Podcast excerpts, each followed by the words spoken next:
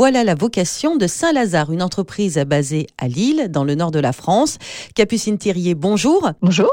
Vous en êtes la fondatrice. Alors, quelle matière avez-vous détourné de leur usage premier? Aujourd'hui, on récupère euh, des chutes de production de lances à incendie ici dans le nord de la France que l'on transforme en ceinture. On récupère également des chambres à air de vélo que l'on va euh, trier, découper, nettoyer.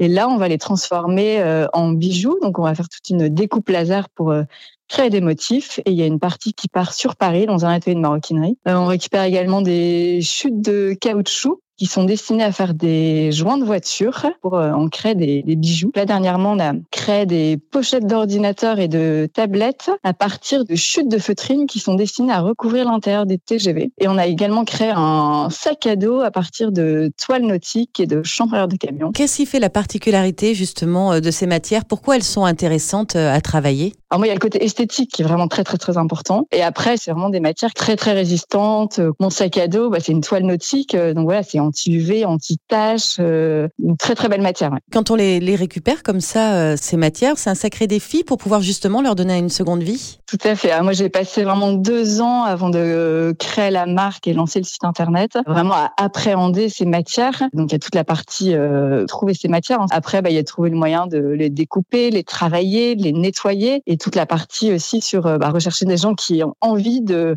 travailler ces matières insolites et ouais, ça change un petit peu de ce qu'ils ont l'habitude de faire avec du cuir. Quoi. Ce qui fait aussi votre particularité, c'est que vous faites un geste donc pour l'environnement, mais également un geste solidaire. Tout à fait. On est sur du circuit court, on travaille vraiment avec des partenaires de proximité basés en France.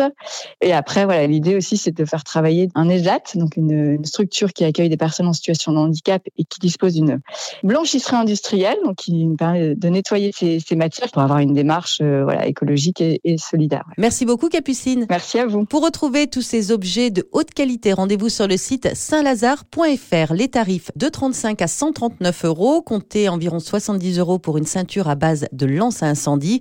Elle sera en plus emballée dans un pochon tricoté à partir du recyclage de bouteilles plastiques.